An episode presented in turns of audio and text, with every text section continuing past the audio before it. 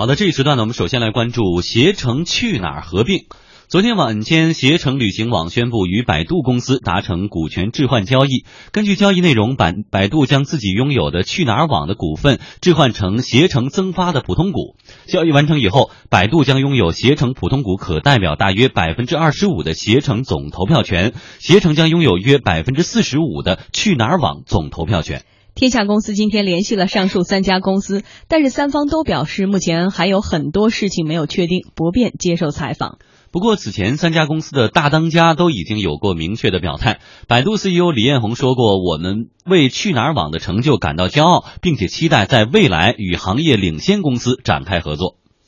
呃，另外我们呃发现，这个携程 CEO 梁建章也在公开场合表示，这项里程碑式的交易将为我们的用户、合作伙伴和投资人在未来创造更大的价值。而去哪儿网 CEO 庄晨超则表示，我为我们的团队感到自豪，并且感谢全球投资人对我们的支持。所以说，三位 CEO 之前这个是应该是有一段时间的讲话了哈，后两个是他们这次发的这个公开信。能看到这是一个布局了很久的一个合并吗？呃，这个合并实际上在业内已经传了这个接近的多半年了，多半年了啊。呃，而且之前已经是呃有过这样的这个消息了，但是后来那个消息被证明是说这个是乌龙了啊。但是呢，就说明其实是细节没谈拢，但是意向是交换。对，实际上这里面呢，我觉得这个事情呃，实际上它反映出的就是我呃在线旅游市场首先是一个呃非常大。的呃具有潜力的，因为这个呃有相关的投资人在后面在主导这件事情嘛，那这个大的投资人是非常看好这个市场的，这是第一。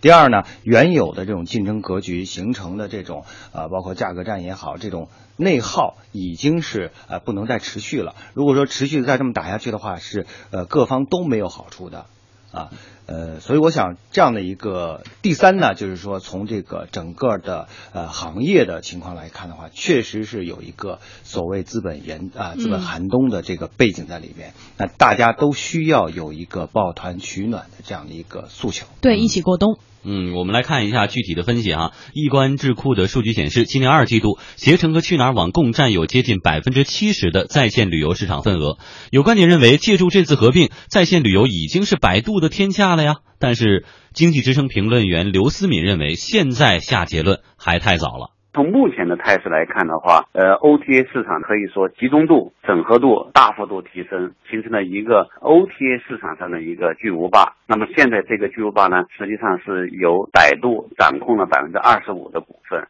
但是这个百分之二十五的话，只是第一大股东，连相对控股都谈不上，更别说是控股了。所以说，未来的话，资本市场。还会可能有些演变，而且呢，下一步像同城啊、途牛啊、驴妈妈这些哈，他们之间的整合会有什么样的行动，恐怕也不好说。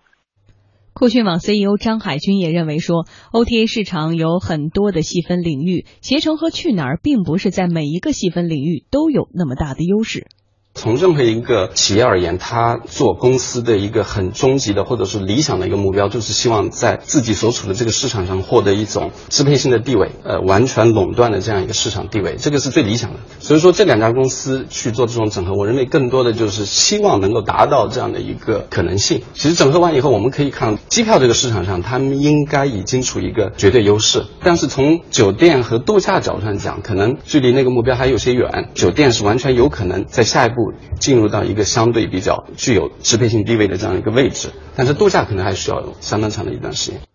早在今年的四月一号愚人节那天，就有去哪儿网和携程合并的消息传出。随后呢，一度双方翻脸。几个月以后，在谁都没有想到的时刻，双方真正的走到了一起。劲旅网 CEO 魏长仁表示，双方的合并能够完成，主要是因为资本层面的需求。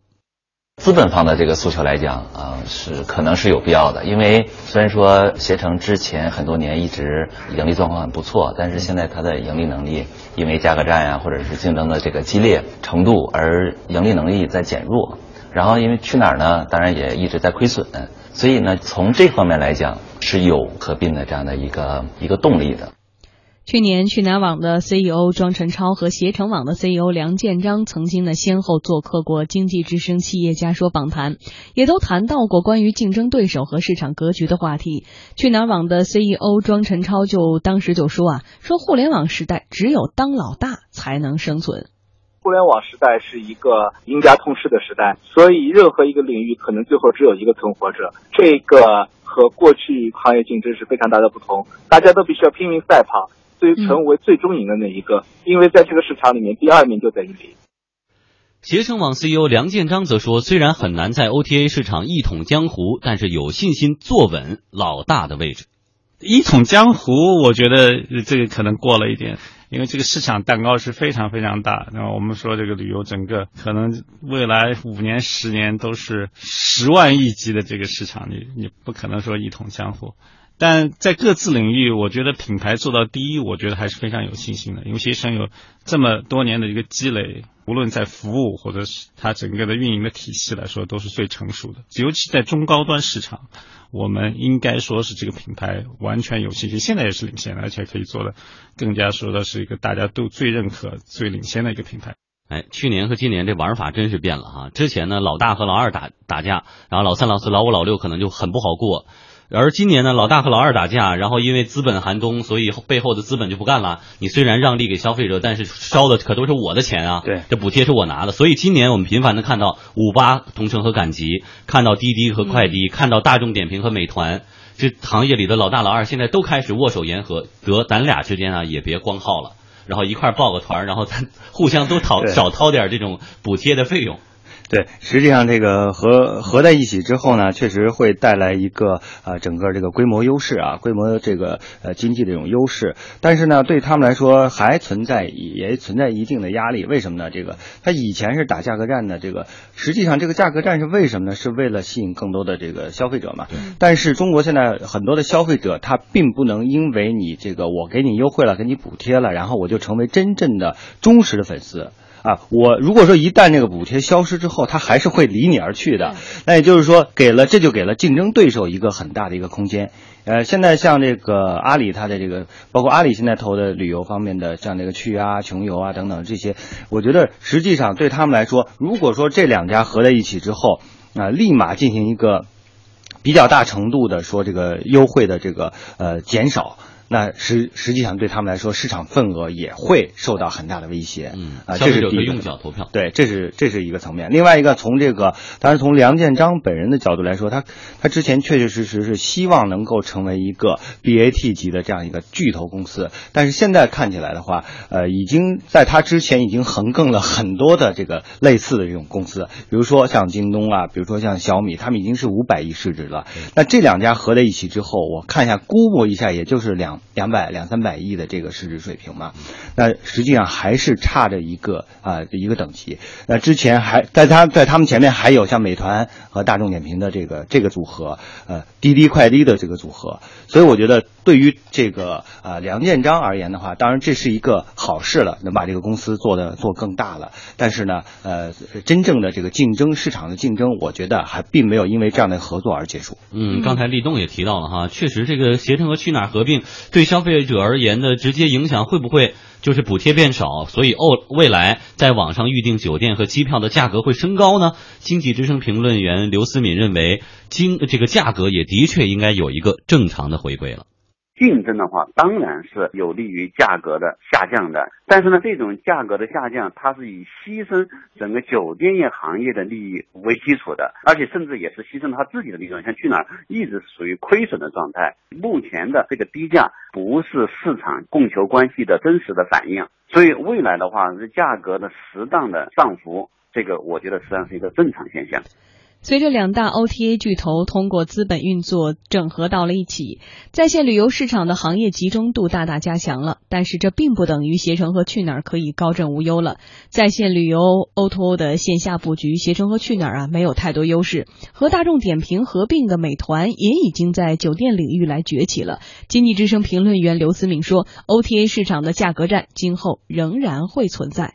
两大巨头之间的价格战是结束了，但是因为还有很多不少新的进入者，驴妈妈在在景区门票、同城在景区门票以及途牛在出境游方面，他们都有各自的自己的优势。那么这个这个呃去协停止战争之后，那么他们是不是会是用更大的精力啊来拓展新的市场，就跟出牛啊？跟同城啊，跟 a s 在他们的那擅长的领域发生价格战的概率，我认为是比较高的。嗯，所以可能老百姓更多关注的是，现在呢，第一个和第二个不掐了，我们是不是就没有便宜可占了？但是事实证明，其实在这个行业里，目前来看，鹿死谁手根本看不出来，因为他们自己呃分支擅长那个领域都不一样。对，呃，都是各有擅长的。那这样的每一个细分领域呢，是呃，如果看的话，它确确实实会造成一定程度的这个市场的这个呃支配度提高了嘛。但是呢，从整个这个在线旅游市场来说的话，它这个呃空间和潜力还是非常非常大的啊。当然，我们是很多人是也会考虑到一个问题，就是说这种啊市场第一、第二的这种合并啊，是不会对这种。呃，这个消费者的这个权益真正的造成一种影响，因为它确确实实刚才讲到了，如果说在机票呃预订机票这个领域，或者说酒店这个预订领域，如果说两家的市场份额在现有的。呃，现有的这个格局之下，已经达到了超过，比如百分之四十、百分之五十的话，确确实实会形成一个。那我刚刚开始，我是不会一下子说我我我就让消费者就变脸嘛，对吧？不，刚开始还是会继续优惠一一段时间，但是时间时间长了之后，它马上会有一个价格的一个所谓回归的一个呃开始。就最简单的，现在用滴滴叫车三折五折的券是肯定没有的呀。对，那就是说这里面就是说市场一旦解决不了问题，我认。为是需要有监管机构啊，呃，来进行一个评估，是不是因为这样的一个合并，那形成了一个他们这个对价格的一个支配程度，就市场支配程度的这个权重提升到了一个警戒级，还是什么一个危险的一个程度，对吧？这个需要相关的部门来出来说话的啊，否则的话，消费者仅仅是呃根据自己的感受的话，我认为还是不准确。而且对于市场来说，其实回到了一个比较理性的水平，呃，当往往价格很低的。时候大家就不太关注服务啊、质量啊，很多的投诉可能也就不会被接接受了。但是现在因为价格这样了后，人们就开始对比说哪家服务更好了，车型更好了，更舒服了，对不对？而且最重要一点是我们看到这次促成的背后的大手还是百度，就是 BAT 三只手在我们今年所有的这种牵手和联姻中，老能看到他们的身影。对，世界好像就是他们的 手。他们要不张罗这事儿就没法玩了。所以未来我们在手机里面看到的一个个 app，后来会不会发现来回来去就那几家人了？对，就是刚才讲到这个 BAT 加 X 嘛，这个 X 到底是谁呢？呃，显然不会像是这种相对来说低频使用的这种啊巨头。尽管你的行业内已经做了很大了，但是你和这个 BAT 还不能直接的啊这个呃抗衡。所以我觉得像京东和小米可能未来，我觉得还是能够在一定程度上去啊去威胁这个 BAT 这个架构啊。但是呢，这个过程还是非常的艰难的。嗯，不过未来我们觉得再不可能牵手的这些公司。也有可能都会走到一起，都会相爱。哎，我们天下公司也会持续的为您关注。广告之后马上回来。